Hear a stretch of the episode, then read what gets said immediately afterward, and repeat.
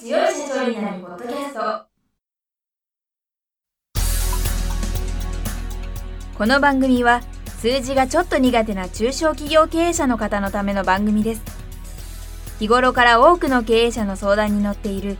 中小企業診断士と税理士の2人の対談形式で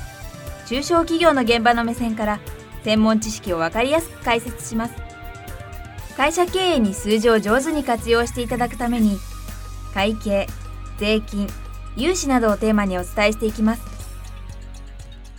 こんにちは。中小企業診断士の六角です。いつも数字に強い社長なるポッドキャストをお聞きいただきありがとうございます。今回も中小企業診断士の神谷俊彦先生をゲストにお招きしております。神谷先生今週もよろしくお願いします。はいよろしくお願いします。前回はデジタルツインについてお伺いしたいんですけれども今回は工場のスマート化のポイントとなるハブとノードという言葉についてお教えいただきたいと思います。ハブとノードっていう考え方を今回のスマート工場の中の軸として捉えて本は作っています。ハブとノードというのはまあいろんなことの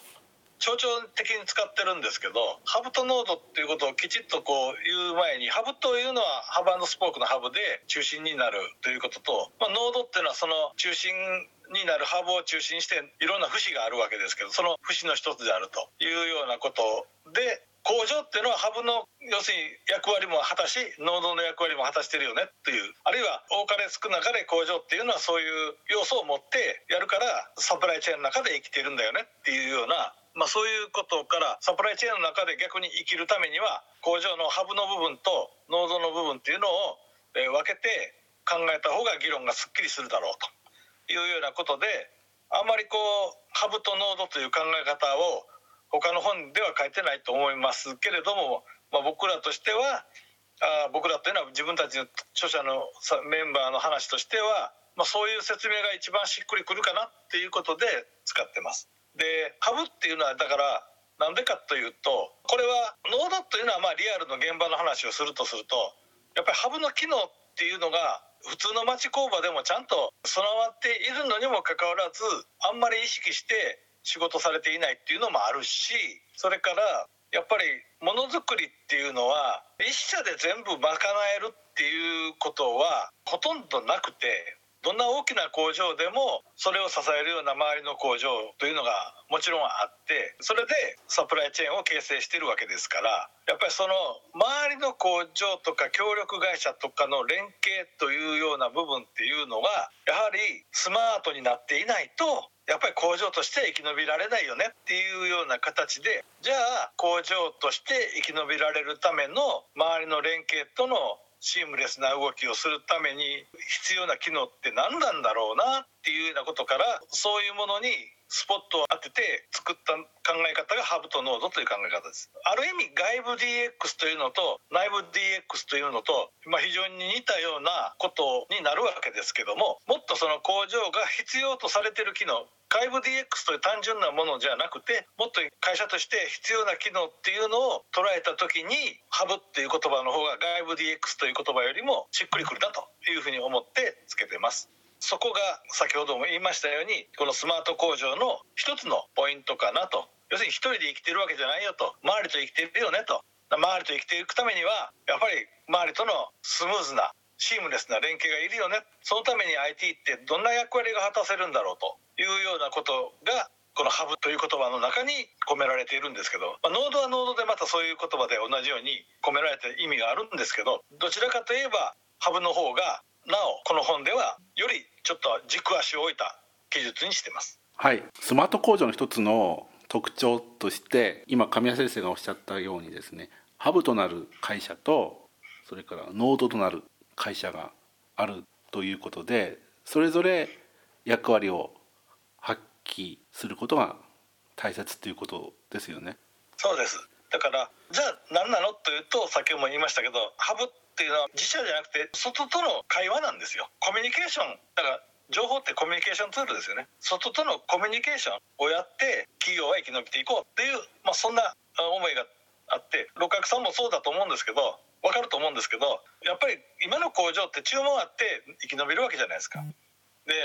やっぱり注文を僕は他のところでも書いたけどもここにも書いてるんですけど無茶ぶりっていう言葉を書きましたけど注文を受けて生き延びる会社っていうのはやっぱり無茶ぶりにも耐えないとしょうがないわけですよ。だから無茶ぶり大いに受け入れるようにしましょうよっていうような思いも実はこない込めてます。無茶ぶりというなんかテレビ番組も出たんですけど無茶ぶりってものづくり企業にはとっても重要なキーワードじゃないですかね。あのちょっと例えがですね適切かどうかわからないんですけどハブになる会社ってファブレスみたいな会社でノードになる会社っていうのはファウンダリーみたいな会社っていう考え方はもう当てはまりますか？当てはまりますよね。本当にそう思いますよ。あの全てとは思ってませんけど当てはまると思いますよ。ある意味そういう考え方だと思います。今ファブレスっていう言葉とファウンダリーって言葉を使ったんですけどファブレス会社っていうのは任天堂さんとかアップルさんとかそういった会社が今ファブレス工場を持たない製造業って言われてて、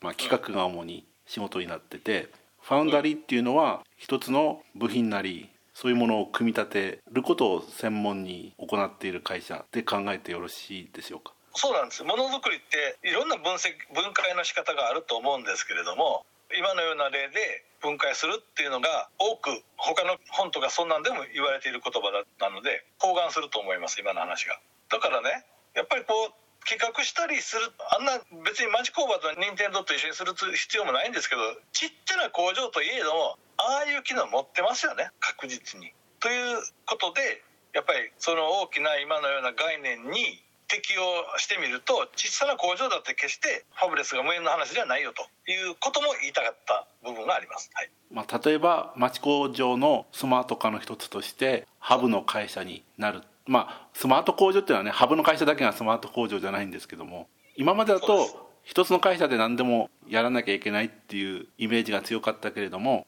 複数の会社でハブとノードになって一つの製品を作り上げていくっていうことが、まあ、スマート工場の一つの形ということでよろしいんでしょうか？そうなんですよ。実際の話も今の話は説明がちゃんとできてる話で実際の話はもうそのように頭の中に意識しなくてもそのようになってるんですよね。今のリアルの会社っていうのは。だからそこをある意味僕は言葉として取り上げただけかなと思ってまして。もう実際の話そうなんですよ、まあ、すなわちも実態と合わせようと思ってます。はい。もう現実ハブとノードの状態になっていてまあそれがそういうふうに言葉として意識されてるかどうかということでさらにそれを極めていくとスマートな町工場になっていくと。でそのためにデジタル化が必要であってデジタルツインを活用していきましょうっていうことですね。そうですね。極めてこうまだ概念的な話なので多分この辺まだこの後の時間でまたお話しすることになると思いますけれどもそういうことです。はいわかりました。ということで時間になりましたのでこの続きはまた来週お聞かせいただきたいと思います。神谷先生今週はありがとうございました。はいありがとうございます今回の対談はいかがでしたでしょうか？この番組では公開質問を募集中です。2人のキャスターに回答してほしいという質問はこの番組の配信ブログの専用フォームで受付しています。ぜひお寄せください。またご意見ご感想も同様に専用フォームでお受けしております。配信ブログは検索エンジンで数字に強い社長と検索し最初に出てくるブログです。それでは次回もどうぞお楽しみに。